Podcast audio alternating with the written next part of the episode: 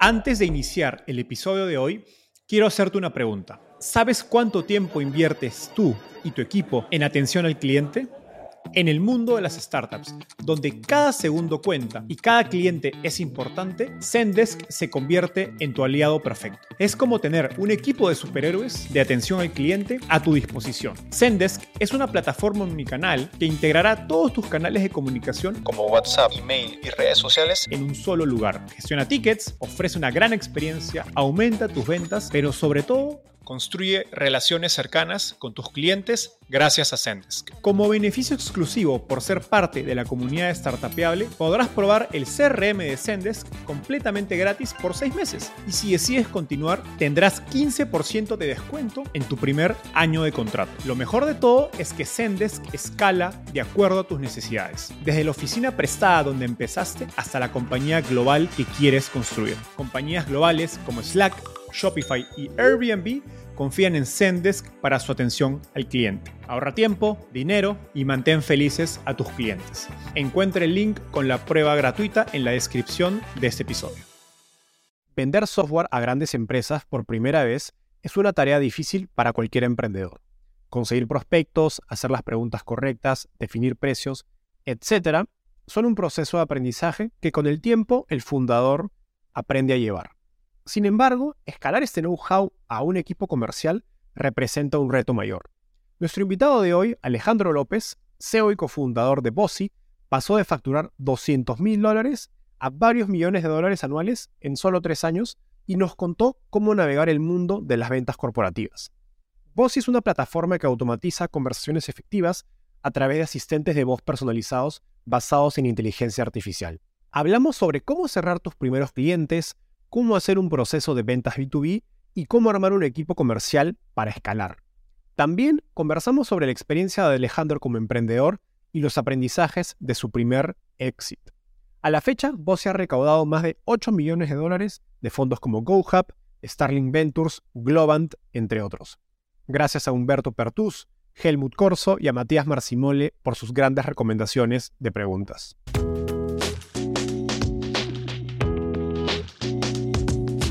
Hola, mi nombre es Enzo Cavalier y soy un convencido de que el emprendimiento en tecnología es una oportunidad histórica para resolver los problemas más urgentes de Latinoamérica. En este podcast conversamos con emprendedores e inversionistas de las startups más impactantes de nuestra región para descubrir cómo se idearon, escalaron y levantaron venture capital para solucionar problemas tan grandes como la educación, las finanzas y la salud. Recuerda visitar www www.startapeable.com, donde encontrarás todo un ecosistema de recursos para tu camino startup. Alejo, bienvenido al podcast. ¿Cómo estás? Enzo, ¿cómo estás? Muchas gracias por la invitación, maestro. Vamos de frente a tu historia. Cuéntanos cómo llegaste al fascinante mundo de las startups. Bueno, eso sucedió hace, ya van a ser 10 años, más o menos. Eh, yo vengo del mundo corporativo, yo estuve también ahí casi otros 10 años. Eh, yo terminé herenciando uno de los exploradores mineros más grandes del mundo. Y particularmente estaba cursando un MBA del TEC de Monterrey en ese, instante. Bueno, el TEC de Monterrey sabemos que es muy pro emprendimiento, ¿no? Y conocí a esos profesores locos. Es que gran amigo hoy, eh, mexicano, se llama Miguel, y me metió el tema de emprendimiento por ojos, nariz, boca, y sucedieron dos cosas muy particulares en ese instante. Primero, el tema de emprendimiento tecnológico estaba tomando, eh, digamos que, un poco de inercia en Colombia, particularmente con dos cosas, dos aplicaciones, Easy Taxi y Tapsi. Creo que todos eh, podemos tener referencias de, de ese par de, de, de, startups que fueron absolutamente relevantes en el ecosistema. Y segundo, mi hermana llega a vivir un tiempo de Alemania, un tiempo son casi 10 años, y tenían que, y ella tenía, ella es diseñadora de modas y tenía que enviar unas muestras de tela a unos usuarios. Bueno, y trató de conseguir mensajería tradicional, informal, por todos los lados, no pudo entregar sus muestras de tela y eso fue una frustración infinita para, para ella. Y me acuerdo en un almuerzo casual, ella simplemente dice, hey, ¿por qué no creamos el Easy Taxi de la mensajería? Y como en las caricaturas se le prendía uno el bombillo y digamos que ese fue el detonante para, empezar en el, en el maravilloso mundo del emprendimiento. Digamos que ahí hicimos un ejercicio, creemos nosotros juiciosos, empezamos a hacer unas encuestas, entre, terminamos entrevistando a más de mil usuarios mensajeros en, en, varios territorios de Colombia y finalmente pues concluimos que había una oportunidad de mercado y bueno, yo renuncié a mi vida corporativa y, y a partir del 2013 empiezo a explorar este maravilloso mundo del emprendimiento y las startups. Con, con TurboBoy eres uno de los, como se dice en Estados Unidos, OGs o Original Gangsters del, del ecosistema colombiano. Eh, y, la, y la historia de TurboBoy entiendo que fue una auténtica montaña rusa, desde la separación con tus socios hasta el exit, que también tuvo sus, complejidades. ¿Qué lecciones aprendiste durante esta etapa que, que te han moldeado como emprendedor? Enzo, yo, pues primero quitar el rótulo de OG, que lejos, lejos de ser eso, digamos que ya, ya llevamos un tiempo ejerciendo en este, en este camino, profundamente enamorados de este camino, pero creo que OG no. Yo creo que lecciones, Enzo, infinitas lecciones. Creo que esto aún no, por más que uno pueda tener experiencia ya creando otras, habiendo creado otras empresas o incluso yo que me consideraba desde el punto de vista del mundo eh, corporativo que me las sabía todas, emprender es otra cosa completamente diferente. Yo creo que ni doctorados ni postdoctorados, esto no te lo van a enseñar en ningún lado. Yo emprendí con un muy buen amigo, emprendí con mi hermana, uno de los aprendizajes más grandes que me llevo es que yo me convertí en ingeniero litigante. Y aquí una recomendación precisamente para todos sus emprendedores y emprendedoras es, hay que ponerse colorado al principio. Cuando decimos nosotros en Colombia colorado es que hay que, hay que pasar esa etapa de vergüenza cuando uno está creando una compañía. Y aquí hago un punto de referencias específicamente sobre acuerdos de accionistas. Por eso hay que pasar esa etapa de vergüenza y pensar en el peor de los escenarios, porque yo creo que en la psicología cuando todos queremos crear una empresa es que todo va a ser una maravilla, todo va a ser un lecho de rosas, todo va a salir perfecto, eso va a ser enorme, vamos a ir a bolsa, la vamos a vender o qué sé yo, cualquiera que sea la epifanía que se nos ocurra, pero partimos de esa base que desde mi punto de vista hoy no es la correcta y es pensar de que todo va a ser bien y más bien uno debería crear esos acuerdos de accionistas pensando en todos los escenarios que posiblemente van a salir mal. Esa es, esa es una de las grandes recomendaciones y aprendizajes que el transmito o suelo transmitir a, la comunidad. Que en, en, uno o dos puntos, ¿qué debería tener 100% claro ese acuerdo de accionistas? ¿Qué estás dispuesto a sacrificar en aras de crear lo que queremos crear? Yo creo que esa es, esa es la premisa con la que se debe partir un acuerdo de accionistas. Y eso implica qué tanto le vas a poner de tu tiempo, de tu trabajo, tratar de cuantificar eso, qué significa en porcentaje accionario de la compañía y qué pasa con posibles escenarios drásticos si vos querés renunciar porque por la razón que sea, porque ya no estás a gusto, porque no puedes del estrés, etcétera, etcétera. Y es en esa, en esa ecuación balancear, ok, ¿cuánto estás dispuesto a sacrificar? Y ese sacrificio, ¿qué implica en términos accionarios? Yo creo que eso quitaría enormes dolores de cabeza al, a los emprendedores y a los posibles stakeholders que hay de ahí en adelante, porque porque eso es un punto de inflexión también eh, desde, el punto de vista administrativo de, la creación de una, de una, startup o una compañía, ¿no? Total. Y, y en el tiempo el, el, problema solo se compone y se hace más grande, no se hace. Sí, sí, el, compounding, el compounding effect es como todo compounding effect. O sea, el ah, problema se hace más grande y olvídate. Crece, también, también crece exponencialmente. así es, así es.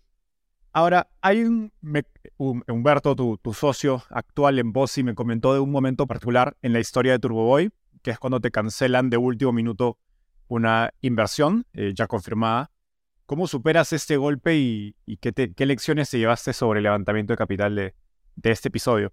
Digamos que se nos apareció, porque así fue, se nos aparece un, jugador logístico importante en Colombia, simplemente explorando, hey, me ha llegado el nombre de Turboboy por varias fuentes, quiero conocerlos, ta, ta, ta, etcétera, etcétera. Ahí ya te estoy hablando de 2016, principios de 2016.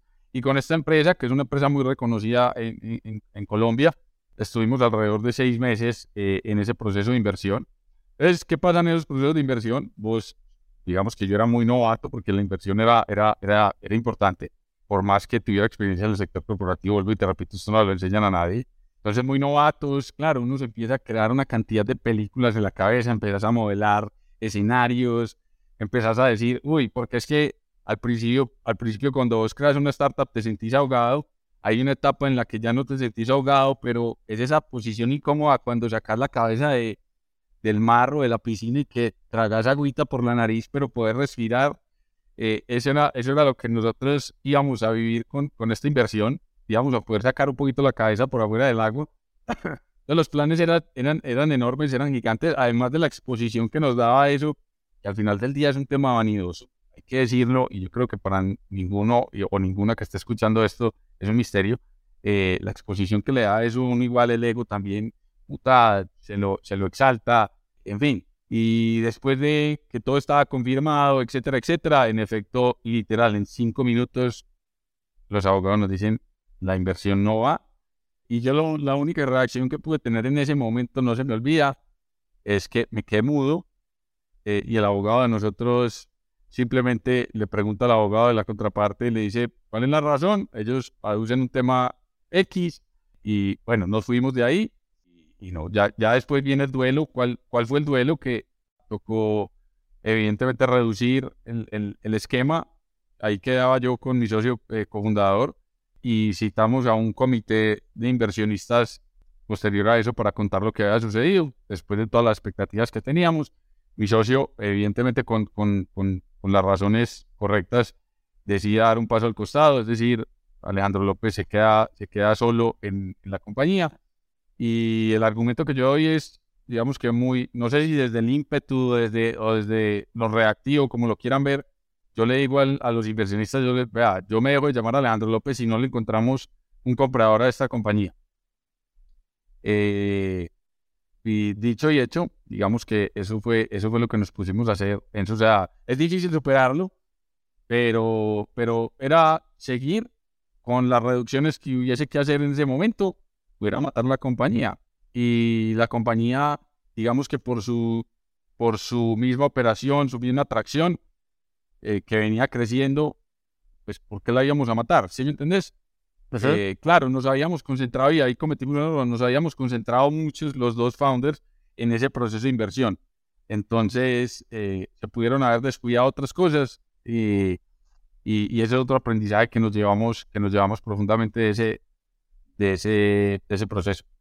Pero, pero la compañía continuó, la compañía continuó con sus dificultades, con sus desafíos, pero, pero yo no, y más por el sentido de responsabilidad, no podíamos dejar que eso, que eso la, la, la, más fácil, que siempre es tirar la toalla o cerrar, no, no, no está dentro de los planes, la verdad. Finalmente la venden, ¿cierto? Finalmente vendimos la compañía, sí. En, se tomó más, más tiempo de lo que hubiese querido. Y, y vender la compañía, también quiero ser honesto, suena en gran mayoría de los casos suena más glamuroso de lo que realmente es. Tiene sus pros, tiene sus contra. En ese año 2016 me contacta un gran amigo, me dice, ve, conozco al presidente de la compañía logística más grande de Colombia, soy amigo de él, eh, le voy a dar tu contacto para que te conozca. Y 2017 me llama esta persona, decide conocernos, pues decide, decide que, que, nos conozcamos, voy a su oficina, le cuento, él ya sabía el proceso que habíamos vivido de inversión no por, no por nosotros, que digamos que eso fue, eso fue un caso bastante explícito en el ecosistema en Colombia. Entonces ya sabía, ya tenía la información. Yo le dije muy transparentemente yo, hey, estimado, esta es mi compañía, esto es lo que hacemos, este es el recurso, este es el talento. Y es porque él estaba tan desgastado de eso emocionalmente en ese momento que yo le dije, ni usted quiere perder el tiempo, ni yo tampoco. Si hay un apetito genuino de que construyamos algo juntos, yo le meto todo. Si no, fresco. Seguimos de amigos y yo sigo concentrado en, mi compañía. Pero sí, la vendimos, vendimos más del 90% en el enero 2020, dos meses antes de pandemia. Wow, qué, qué, qué tal timing y qué largo proceso. Ahora, hablando de, de confianza y, estos procesos largos, hemos pasado unos meses después de, este, de esta etapa, te unes a Bossy donde en un inicio había sido el primer inversionista ángel, ¿no? Y luego decides, digamos, involucrarte en la compañía eh, a nivel, digamos, operativo como, como uno de los líderes.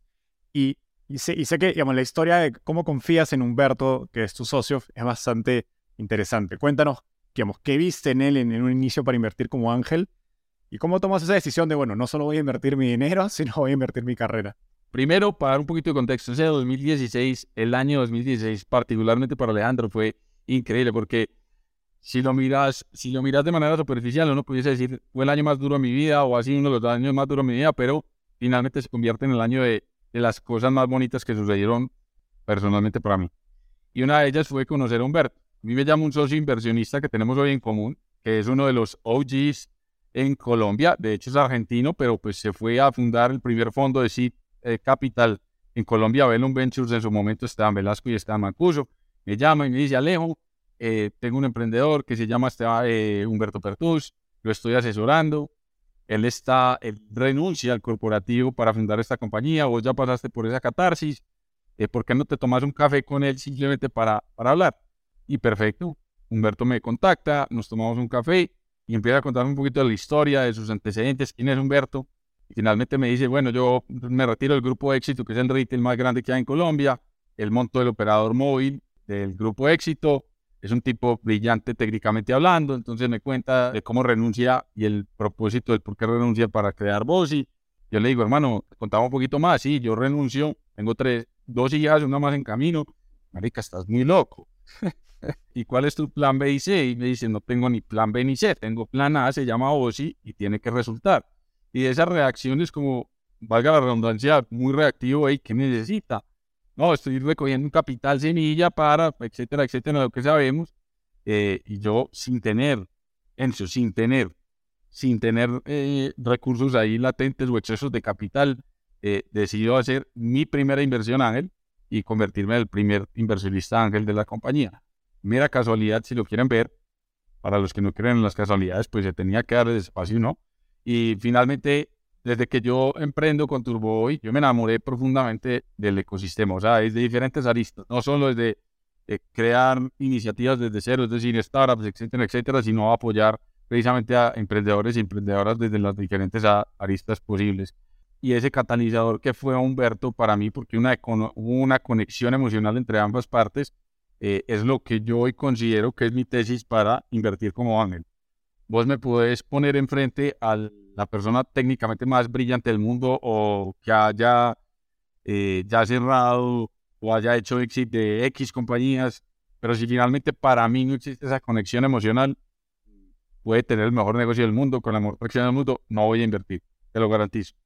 Y así sucedió. Entonces, eh, posteriormente, ya la empresa claro, coge inercia, empieza a crecer, empiezan a entrar otros inversionistas. Eh, yo hago un follow-on, ya más adelante, eso fue final de 2018. Y cuando yo regreso, eh, ya de estar en esa etapa final de, venta de Turboy, eh, me reúno con Humberto y Humberto me pregunta qué te vas a poner a hacer. Yo le dije, no sé, la quiero coger un poquito más suave. como decimos, como decimos ahí folclóricamente también. Y, él me responde automáticamente, no, no, no, no te la tomes más suave. Y nos ayudó a hacer en porque está en un punto muy, muy bonito la compañía de que si, la, si tomamos el rumbo por donde es, creo que, creo que el camino va a ser, va a ser el, el correcto, con todos sus bumpy roads y lo que sea, pero, pero va a ser la ayuda que, pudiésemos necesitar. Obviamente hay entre ires y venires, había que ajustar ciertas cosas y finalmente la conclusión, porque para mí era un no-brainer apoyar a, Humberto de la compañía, pues porque tenía todo el conocimiento de, de, lo que había sucedido a través del tiempo. Eh, yo le dije, yo sí fui muy claro con Humberto y le dije, yo vengo a vos y le meto todo mi corazón y alma si soy socio cofundador. A mí no me importa el resto de rótulos, a mí no me importa ni el CEO, ni esto, lo otro. Podía ser janitor, pero tenía que ser socio cofundador precisamente para meterme ese código genético dentro de mi ser y decir, vamos a, vamos a creernos el cuento ahora sí de go big or go home. Sí, entonces ese, esa es mi historia y yo arranco, vendo, firmo, firmo la, la, la venta de acciones y prácticamente en enero de 2020, prácticamente al mismo día estaba yo como full-time employee en Bosch. Así arranco. Me, me, me, encanta esa historia y yo, yo, yo ya la he escuchado un par de veces, pero quería que compartas la historia del café con Humberto al resto de, de, nuestra audiencia porque decir eso, eso significa, eso significa eso significa que invertir en emprendedores y emprendedoras pueden ser buenas apuestas. No solo desde el punto de vista así, no solo desde el punto de vista de retorno, sino que tú no sabes tu día cómo va a dirigirse y yo jamás, jamás pensé que iba a terminar aquí en el punto en el que estoy. Y sobre todo emprendedores que tienen la convicción que tenían Humberto de me voy con tres hijas y no hay plan A, dice, hay plan A. exacto, así es, así es.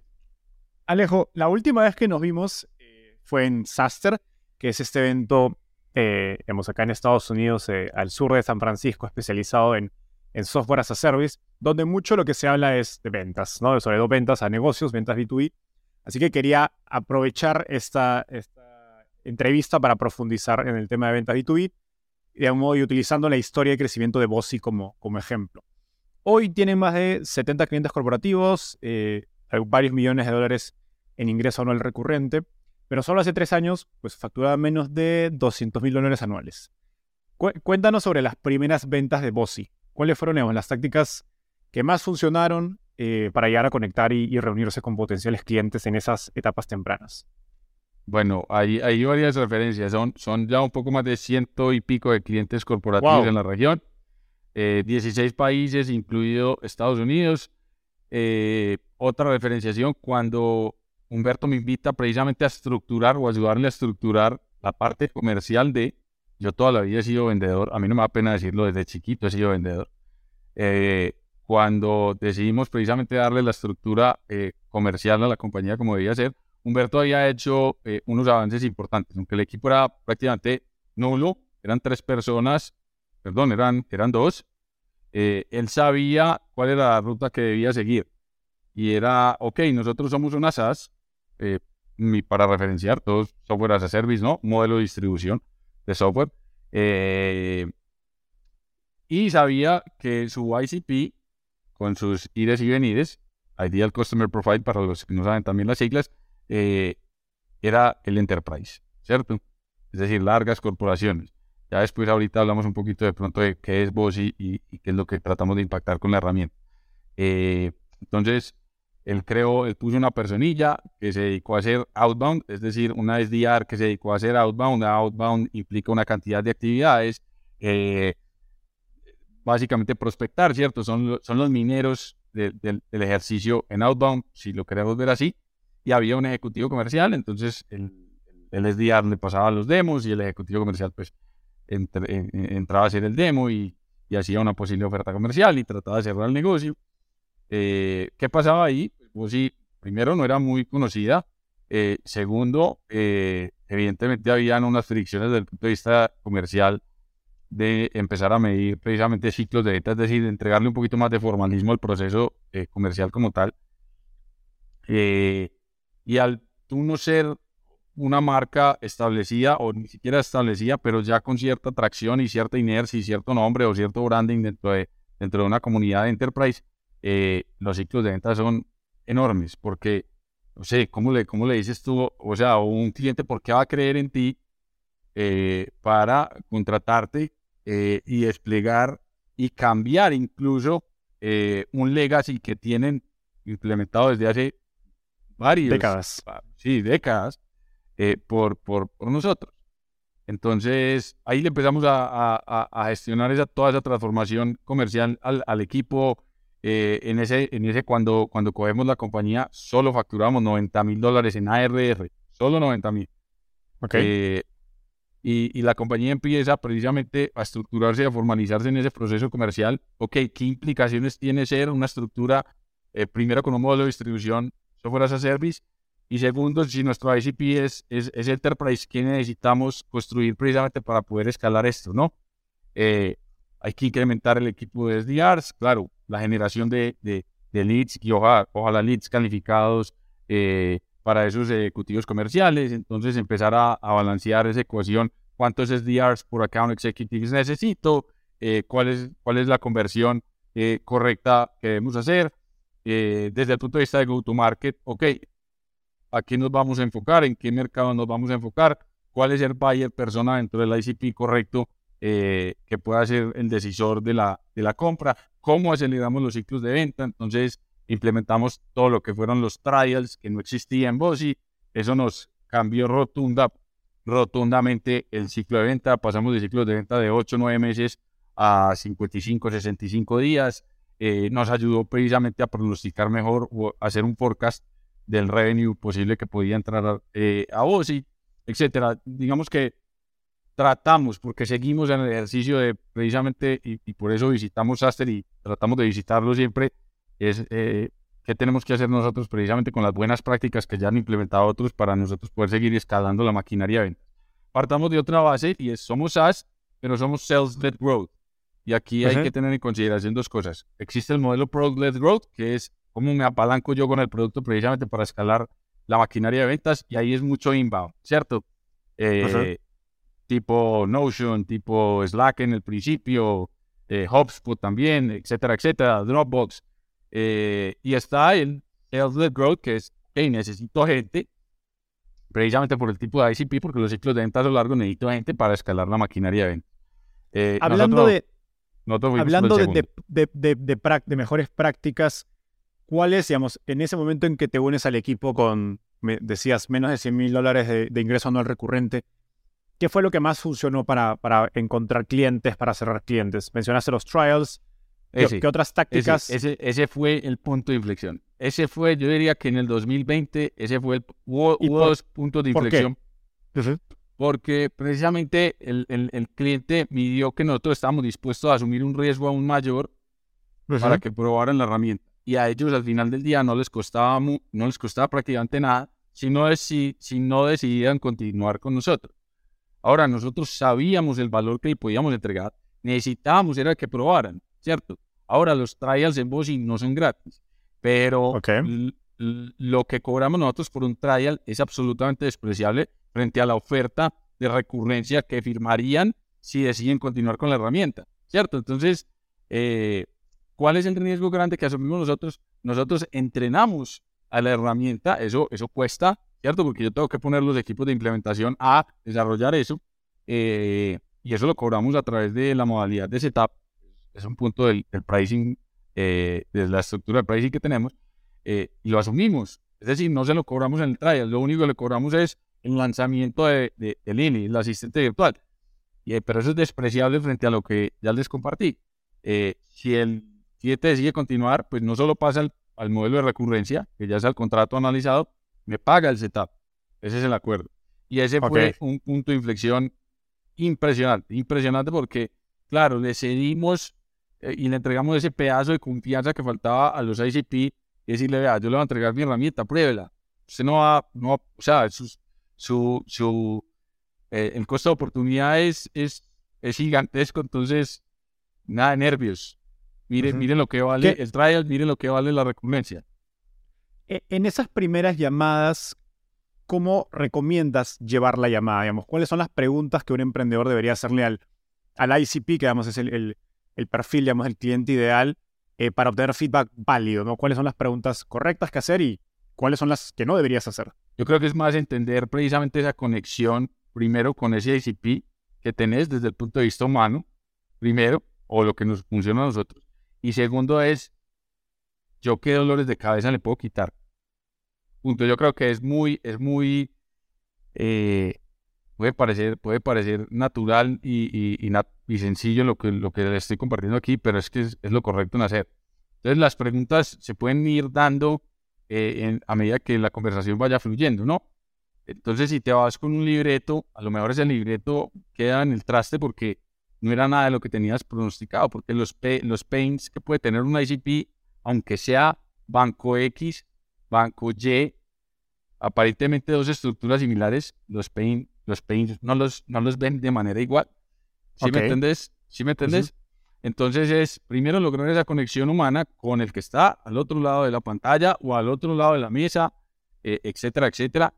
Y es, ok, yo cómo te voy a ayudar a resolver los dolores de cabeza que tenés en tu organización, en tu operación, en tu sistema, etcétera, etcétera. Eh, y por ahí guiaría siempre, siempre guiamos las conversaciones por ahí. ¿sí? ¿Qué, ¿Cuáles son los errores más comunes que ves en esas, en esas llamadas, digamos, de discovery de clientes? Hacer push, hacer push evidentemente sobre, sobre la venta de un producto o servicio, te aniquilas. Absolutamente eh, te aniquilas. Y ya vienen detalles más específicos como, ok, desde, desde la misma prospección, ¿cierto? Y la creación de secuencias, ¿cuáles son esos mensajes correctos que vos tenés que entregar eh, para que haya cierta sensibilidad y el cliente diga, uy, me interesa seguir la conversación. Entonces ya ahí haces el discovery call, eh, pasa la conexión humana que les cuento, eh, haces preguntas a medida que el flow de la conversación se vaya dando, de cómo primero entender la operación de ese, de ese ICP y luego cómo le puedes ayudar precisamente a resolver eh, los dolores de cabeza que tengan. Eh, pero los errores, ese, es que ese es el, el, aniquilador número uno, es hacer push sobre los, las virtudes que tenga tu producto o servicio sin primero... Eh, hay, que, hay que enamorar, hay que enamorarse, es, es una relación. Hay que enamorarse okay. con el ICP, el ICP se tiene que enamorar de vos. ¿Sí? Hace parte, hace parte del ciclo de venta como tal y es súper importante. Más si es, más si es enterprise. Eh, más si es enterprise. Ahora, estas primeras ventas eh, a corporativos suelen ser muy personalizadas. Y dijiste algo muy interesante que es que el, el, digamos, el ICP puede tener los mismos dolores de cabeza, pero, eh, pero incluso van a, la manera en que los ven va a ser diferente entre digamos, un banco X a un banco Y. Y esto creo que responde a la naturaleza de, pues, digamos, de lo grande que son estas corporaciones y que por lo tanto esas primeras ventas tienen que ser personalizadas. Eh, y sobre todo las primeras ventas rara vez se convierten en, digamos, en contratos ya recurrentes, sin pilotos, como comentabas, los trials, eh, que viendo varias compañías a veces son pagados, a veces no. Digamos, dentro de todo se entiende porque tiene, tu, como tú decías, tu producto tiene poca validación, no tienes marca en el mercado, ¿por qué van a confiar en, en pagarte un contrato a tres años, digamos? En, estas conversaciones, ¿qué tan importante es el pricing? Digamos, ¿Cómo piensas acerca de ese trade-off entre, oye, maximizo precio versus maximizo la probabilidad de cerrar el cliente? Muy, muy buena pregunta, Enzo. Digamos que nosotros lo vimos desde, desde la perspectiva del benchmark. Ok, ¿cuál es el? Hablando particularmente del, del pricing structure, ¿cierto? La estrategia de pricing. Y es, ¿cuál es el benchmark de competidores que tenemos el día de hoy? Y el benchmark absoluto es el modelo de negocio tradicional. BPOs, contact centers, ¿cierto? Sabíamos de antemano cuál es el modelo de negocio de ellos, cómo cobran, ah, y nosotros precisamente tratamos de construir o construimos la estructura de pricing pensando en las virtudes que puede tener el modelo de negocio de nosotros y el, el, y el ROI que le va a entregar el utilizar la herramienta de nosotros a, esa, a ese ICP y particularmente al caso de uso. Porque eh, los casos de uso que nosotros impactamos eh, tienen, eh, tienen ROIs completamente diferentes. Es decir, nosotros, por ejemplo, con la herramienta hacemos cobranzas o también hacemos inbounds en servicio al cliente. Es decir, tomamos las llamadas de todos los clientes o usuarios que quieran llamar a una línea de servicio al cliente. Son casos de uso completamente diferentes. Entonces, el, el ROI lo miden diferente o como los llaman lo, por lo los, los ICP, el success eh, lo miden diferente. Y mira, son estructuras corporativas aparentemente iguales, Banco X, Banco Y.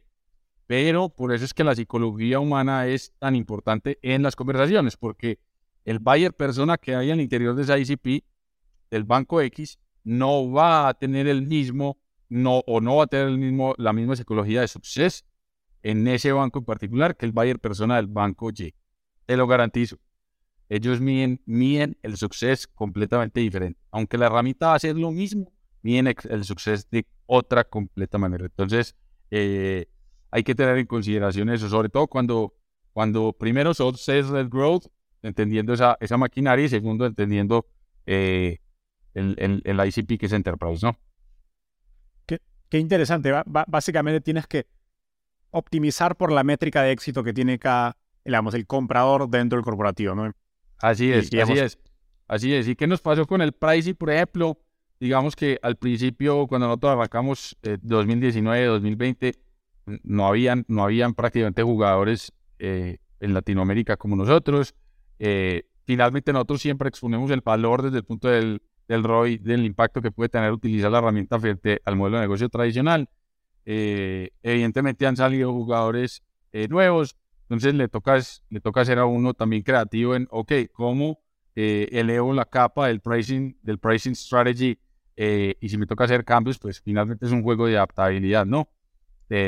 los BPOs y los contact centers o el modelo de negocio tradicional siguen muy anclados a, a, su modelo, pero pues tampoco son estúpidos eh, y también empiezan a hacer otras cosas. Pero lo único que sí tenemos que tener claro es eh, para una SaaS como la nuestra, competir por precio, olvídate, olvídate, nosotros no estamos eh, en ese ejercicio. Entonces, nosotros, por ejemplo, descuentos no damos, eh, si hacemos son economías de escala, es decir, por volúmenes, pues el precio va bajando, pero nosotros descuentos prácticamente no, no damos.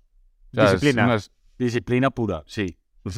Y en, digamos, ¿cuál es una buena referencia de precio cuando hablas del ROI del caso de uso? Digamos que tú, que tú, digamos, tú, el, vas a un banco X que va a utilizar Bossy para un caso de uso de cobranzas. No sé, si ellos gastan, digamos, un millón, no sé, por decir un número, un millón de dólares al año en cobranzas y tú se lo reduces a medio millón, le estás generando 500 mil dólares de, de beneficio. ¿Cuánto debería un SaaS tomar como referencia de ese beneficio. ¿Es un 10%, un 20%, un 50%? Mira, haces, haces, haces alusión a algo muy particular, porque es que primero es la eficiencia que logras desde el punto de vista operativo, es decir, a costos fijos, ¿cierto? Eso que acabaste de mencionar. Con el modelo de negocio tradicional te vale tanto hoy, con el modelo de negocio nuestro te pudiese valer tanto. Primera, ¿cierto? Primera eficiencia. Y segunda es, ok, ¿qué tanto hacen tus agentes humanos en compromisos de pago eh, para el caso de uso de cobranza en mora temprana, 30 días. Estoy ya siendo más específico para que entendamos un poquito. Ah, perfecto. Me compromisos de pago llegamos hasta, qué sé yo, eh, X número de compromisos de pago, ¿cierto? Con Bossy te garantizamos entre un 25 y un 28% más de compromisos de pago. Entonces no es solo la eficiencia que va a tener desde el punto de vista de pricing per se, es, ok, yo con la herramienta te voy a generar 25%, 28% más de compromisos de pago. Y no solo el compromiso de pago, eso se traduce al final del día, por ejemplo, en más recolección, ¿cierto? en el cobro, o sea, el objetivo per se de una cobranza es que te, que te paguen la plata. Y, por ejemplo, eh, pasar de un 25 28% más eficiencia en, compromisos de pago representa entre un 4 y un 10% dependiendo de la base eh, más de recolección de cartera. Pues imagínate eso, qué implicaciones tiene desde el punto de vista monetario para, una, para un corporativo, ¿no? Ahora, hago la referencia. nosotros... Mucha caja que le reduce pues, costo de necesidad de capital de trabajo, lo que, lo que utilice para cubrir ese, ah. ese hueco. Entonces, mira que el, el, el, análisis se, va, se da a diferentes escalas. No es en la casilla Excel tradicional, ah, con modelo de negocio tradicional me vale esto y con vos sí me vale esto. No, hay que elevar la capa en la conversación. Ok. Y volviendo a mi, a mi pregunta, ¿qué porcentaje tomas de eso? Desde esa ganancia, digamos, tanto del lado del costo fijo como del, de la mejora en la variable de éxito. ¿Tomas un 10, 20%? ¿Cuál es una, un rango saludable o, o, cómo lo piensas? Y digamos que nosotros ahí tratamos de estar en ese rango entre, entre un 10 y un 20% del, del beneficio. Sí, así es. Perfecto, me, me hace mucho sentido. Ahora, las ventas de, digamos, de B2B tienen eh, ciclos bastante largos, como nos comentabas al inicio, em, porque no, pues, no solo son compañías muy grandes, hay múltiples jerarquías, eh, sino que los compradores tienen pues múltiples responsabilidades, no solo están pensando en, oye, voy a comprar Bossy. En términos de, ejecución, ¿qué, ¿qué, herramientas les ha funcionado mejor para generar urgencia? Digamos, además de, de, de, lo, de porque me, tú mencionabas que el trial te ayudó a convertir más rápido los clientes, pero hay un proceso entre que anterior entre que tú quieres llevar al cliente lo más rápido al trial. Ese proceso, ¿cómo lo acortas? ¿Qué, tácticas puedes utilizar para generar urgencia y volverte, digamos, ser la prioridad de, ese comprador que pues tiene pues varias responsabilidades como cualquiera dentro de una empresa? ¿no? Buenísima. Yo creo que es precisamente estructurar bien eh, primero esa maquinaria de ventas, cuál va a ser su rol dentro de, dentro de esa creación de, de funnel comercial específico. Entonces, ok, nosotros somos Sales Grow, Gran parte del tráfico en Sales Growth viene de un equipo de SDR. Eh, eso para nosotros, por ejemplo, los SDRs es la columna vertebral del ejercicio de revenue de la compañía. Eh, entonces, herramientas, por ejemplo, como LinkedIn Sales Navigator, eh, Apollo, HubSpot para creación de secuencias. Y aquí un tema también de llevar a la, a la compañía una estrategia de ABM. Para los que no saben, es Account-Based Marketing. Es decir, incluso una filigrana aún más, más profunda en entender el ICP y el buyer persona dentro del ICP para que esas secuencias les haga, para que esas secuencias les haga, les resuene en, en esas comunicaciones. Eh, o sea, es, es yo- una versión del retargeting, pero a nivel B2B. O sea, marketing. sí, Le hago exactamente. marketing al- a la tal persona en el banco tal. Esa- exactamente, exactamente, exactamente. Entonces, esa, esa, esa relación, esa simbiosis entre marketing y sales desde el punto de vista de días, cómo ser la comunicación, cuáles son las palabras correctas, eh, utilizamos, podemos utilizar también herramientas como Gong o entender también mejores, mejores prácticas de todo, dentro de todas esas transcripciones en conversaciones en, en Discovery Calls o en lanzamiento de secuencias per se. Digamos que para nosotros es una obsesión esa parte del ejercicio comercial. Es una, no quiero decir la palabra grotesca, es una berraca obsesión eh, Ujú. el tema de, de, de SDRs. O sea, eh, y aquí le lanzo créditos a, a un gran eh, influenciador que tenemos nosotros que se llama Tito Bor, de, de Sales Mad Scientist. Lo, Ujú. Síganlo en LinkedIn. eh, eh, porque el ejercicio de SDRs, particularmente para una SaaS en Enterprise, es el, es el make or break. Sencillo.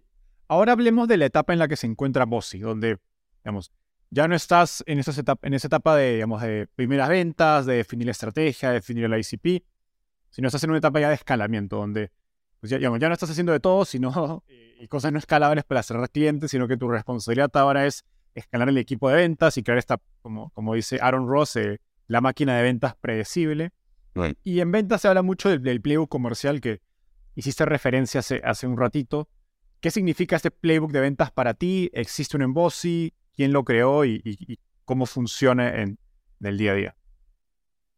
Sí, Enzo, digamos que vuelvo, y- te repito, o sea, el playbook, el playbook debe existir porque debe haber un marco de referencia. Nosotros creamos un Embossy, es un, es un sistema dinámico, es decir, todos los días alimentamos el playbook con mejores prácticas, etcétera, etcétera.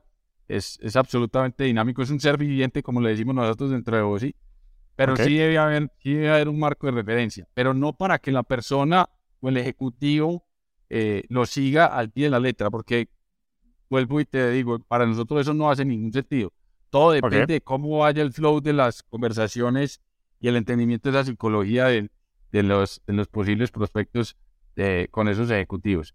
Eh, pero claramente debíamos establecer un playbook, es decir, un marco de referencia eh, con las cosas buenas que nos hemos encontrado, que nos ha funcionado y que podemos precisamente dentro de ese concepto de eh, la maquinaria de ventas predictible, eh, podemos tener esos, esas cápsulas y decir, ok, esto es- funciona sí o sí, o sea, independiente de cualquier cosa, esta capsulita sí funciona. Eh, esta, no sabemos, depende de cómo dé la- se dé la conversación o depende de cómo se dé la Discovery Call, Eh, pero esta funciona sí o sí. Entonces, tenerla, tenerla en consideración. ¿Quién creó este marco de referencia y qué características debería tener? Lo creamos cuando contratamos nuestra VP de Sales, Laura Ok. El Chico, eh, fácilmente la mejor VP de Sales de toda Latinoamérica. Eh, y digamos que empezamos a crearlo con base en, ok, hay que darle precisamente una repetibilidad al equipo comercial, ¿cierto? Que tengan un docu- una documentación de onboarding también que nos permita estar tranquilos, hey, hey, ¿cuáles son esas actividades que yo debo desarrollar? Y digamos que el playbook lo, lo desarrollamos con prácticas nuestras, pero sí nos basamos en, en, en- en prácticas de muchos otros, entendiendo SaaS Enterprise. Hasta ahí, hasta ahí, porque no es lo mismo, vuelvo y repito, no es lo mismo una maquinaria product-led growth que una sales-led growth. Entonces, digamos que tratamos de, de, de- de basarnos mucho ahí con, con, con otras, con otras compañías eh, importantes. Eh, ¿Qué debería tener? Digamos que una palabra muy simple, eh, Enzo, transparencia eh, y que sea de fácil entendimiento. No utilizar ni términos raros, eh, ni actividades, eh, digamos que fuera de, fuera de lo común. Yo creo que debe ser lo más sencillo, trivial, transparente posible, precisamente para el entendimiento de simplemente sentar las bases para que el ejecutivo comercial pueda tener ese marco que le dé tranquilidad a la hora de ir a enfrentarse a, a un posible comprador o a un posible decisor de negocio. Pero nosotros no le metemos mucho misterio al, al tema del playbook de ventas. Ahora vayamos a, a la parte de contrataciones, digamos. En tu experiencia, digamos, los primeros miembros de tu equipo comercial, ¿es mejor contratar un líder? ¿Es mejor un representante de ventas? ¿Cuándo uno, cuándo, cuándo el otro? A ver, yo creo que yo, yo, tomé, yo tomé un caso de referencia y es, yo empecé a alimentar el equipo en ese balance, entendiendo porque utilizamos el framework de, Jason Lemke, que es el fundador de Saster. Eh, entender ese balance, ok, ¿cuántos SDRs por account executives? ¿Cierto? Entonces empecé a jugar, empezamos a jugar primero con esa ecuación, cómo nos iba funcionando, eh, cuántos demos debía tirarle, el SDR al account executive por mes, etcétera, etcétera. Pero yo creo que un punto de inflexión que tuvimos en, en la compañía, además de traer ejecutivos de venta que lograban cerrar negocios de manera más rápida y con tickets por medios más altos, eh, un punto de inflexión fue traer a Laura, es decir, a la VP. Fue una apuesta, si lo ves hoy, pudiese parecer prematura, pero la quisimos hacer porque Laura, para los que no la conocen, Laura fue una de las fundadoras de una de las primeras pasarelas de pago en Colombia, Place to Pay, que la vendieron a Vertec, que es una compañía que lista en bolsa. Eh, y Laura estaba como en esa etapa de encontrándose ella misma, se fue a ir a Londres, etcétera, etcétera.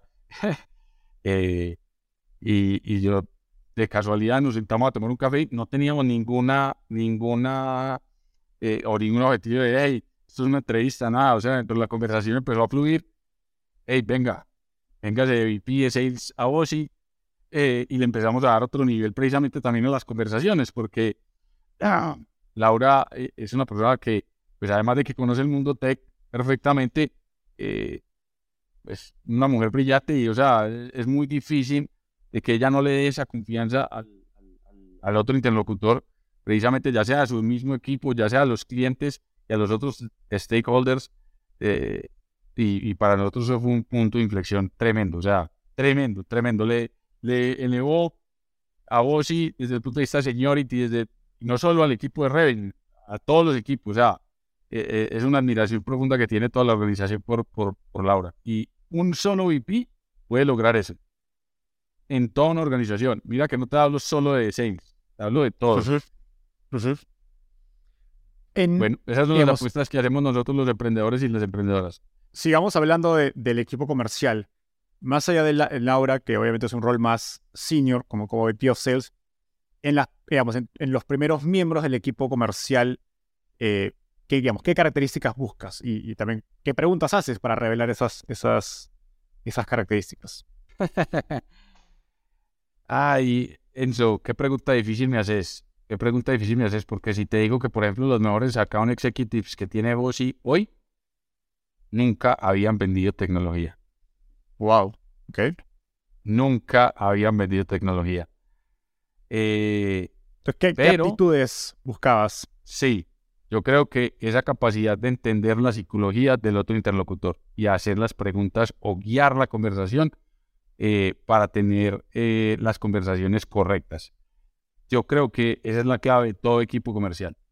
En el nivel y en las etapas en, las que lo hicimos nosotros, evidentemente apenas empiezas a coger una inercia, pues claro, querés ir agregando eh, otro tipo de actores dentro de los equipos ya con más experiencia, ya, etcétera, etcétera pero, pero hoy, por ejemplo, los, los account executives eh, con mejores desempeños nunca habían vendido tecnología. Increíblemente. Increíblemente. Yo creo que es un tema de, eh, de actitud. Nosotros, por ejemplo, en los procesos eh, de reclutamiento, particularmente en el equipo de revenue, hacemos unas clínicas de ventas, es decir, exponemos a los posibles candidatos a escenarios reales de, y ahí nos empezamos a dar cuenta de muchas, de muchas cosas. Eh, entonces, particularmente esa actividad de la clínica de ventas eh, es un punto que en Bossy eh, tenemos ya muy establecido y que nos sirve profundamente para la selección de, los mejores y las mejores candidatas. Cuéntanos más del, del, digamos, de cómo se ve esta clínica de venta. Es un escenario real prácticamente Enzo. Entonces, cogemos a varios de la organización, eh, y cogemos a esos posibles candidatos, los, los invitamos a un caso, eh, a un caso real, es decir, los exponemos a un posible caso real, eh, como se pudiese dar el proceso de yo guío con un SDR, una demo hacia un account executive. Entonces, los diferentes actores toman unos roles o, eh, o se crean esos roles de, ok, yo soy el detractor, eh, yo soy el, el, que tomo la decisión final del negocio, pero me voy a hacer tras bambalinas. Eso, hacemos toda una parafernaria alrededor de ese proceso exponiendo precisamente a ese candidato o a esa candidata a, a lo que pudiese ser un escenario real. Y, digamos que ahí empieza a ver uno y a monitorear reacciones, si estudió previamente porque le damos una documentación previa para que estudie, eh, si tiene las, si guía las objeciones por donde puede ser. Entonces, eso nos da un input y, nos da un insumo supremamente valioso precisamente para, para finalizar con el proceso ya de decir, ok, esta es la persona que queremos dentro de, dentro de OSI. Oh, y no solo son las competencias aparentemente técnicas, en este caso de ventas, eh, son las competencias precisamente ya de, eh, ok, sos un ser humano que te puedes integrar eh, hacia la cultura que nosotros tenemos hoy en vos y hacia la que queremos seguir construyendo. Nosotros tenemos un mantra aquí y es, queremos crear una compañía de y para seres humanos porque las máquinas las creamos aquí. suena, suena bastante clichésudo, pero es muy real, ¿sí? Finalmente las competencias técnicas vos las puedes enseñar. Y por eso vuelvo a hacer la referencia, los mejores account executives nunca habían vendido tecnología, increíblemente. Una vez contratadas estas personas, ¿cómo debería verse el proceso de onboarding para acelerar su curva de aprendizaje? Onboarding particularmente metas. Exacto. Digamos que nosotros lo tenemos seteado, ok, pasamos por, por, por todos los las fases de, ok, ¿quiénes son los líderes de este eh, de estar en específico, mm, cuál es su rol dentro de, dentro de ese ejercicio. Eh, en paralelo vamos entregando la documentación necesaria, todo está llevado al Notion, ahí están los playbooks, ahí están los manifiestos, eh, ahí están casos de uso reales, sus resultados, etcétera, etcétera. Entonces el candidato se va empapando de toda esa información y en el mismísimo corto plazo, te estoy hablando de mm, una semana, ya está expuesto con otros account executives. Si el caso es una contratación de un account executive, ya está con un account executive, con un cliente real, por lo menos escuchando como espectador eh, cómo seguía esa conversación. Y en el periodo de 15 días, eh, ya está listo, como decimos nosotros, tiramos el pichoncito eh, del, nido y que huele solo. ese, ese, ese, es lo que hacemos. Obviamente, digamos que somos un equipo y como dicen los argentinos, nos bancamos, podemos cometer errores. Lo importante es reconocernos en esos errores que no tenemos que volver a, eh, no tenemos que volverlo a cometer y crecer, y crecer con base en eso.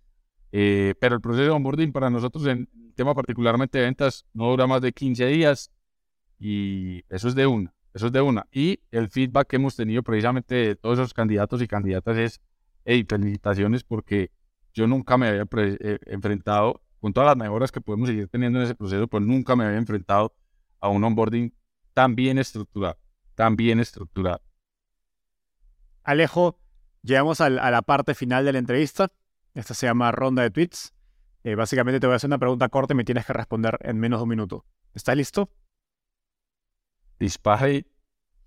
Si tuvieras que emprender de nuevo desde cero, ¿cuál sería el principal consejo que te darías? No trates de ser lo que realmente, eh, no trates de ser lo que no sos, básicamente. Mejor dicho, ser auténtico. Ok. ¿Cuál ha sido el libro más influyente en tu camino por el mundo de las startups? Startup Nation, increíblemente. ¿Por qué? Porque fue el primer libro, estaba en el mundo corporativo, fue el primer libro de emprendimiento que, que, leí, gracias al profesor mexicano que te contaba al principio. Eh, boom, Finalmente, ¿qué te gustaría cambiar del mundo de las startups en Latinoamérica? ¿Qué, qué, cambiaría? ¿Así? Uy, tanta vanidad, Enzo. ¿Elabora un poquito más? Creo que particularmente en Latinoamérica somos bastante vanidosos. Sí, cambiaría eso, cambiaría eso. Yo creo que... Y, lo, llevo, y lo llevo a un término en inglés y es, mm, particularmente en este instante, con el entorno macroeconómico que tenemos, los emprendedores tenemos que, we have to held accountable both in good, but mostly in bad times. Period. Y uno con la vanidad, que es el lequito, el, muñequito que le habla a uno acá al oído y le, contamina.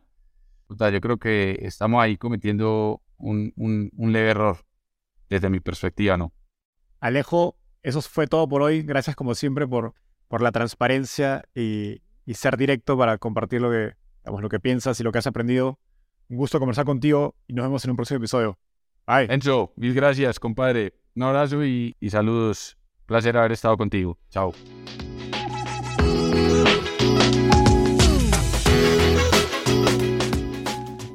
Antes de cerrar el episodio, quiero contarte que lanzamos el podcast Startupiable en 2021 y en menos de un año ya somos casi 10.000 personas que lo escuchamos cada mes.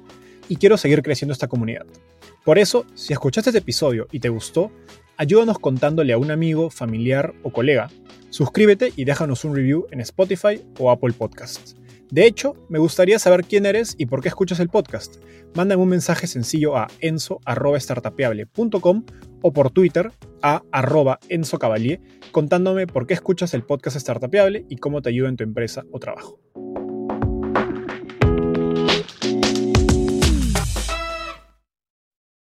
Este es un podcast producido por Explora.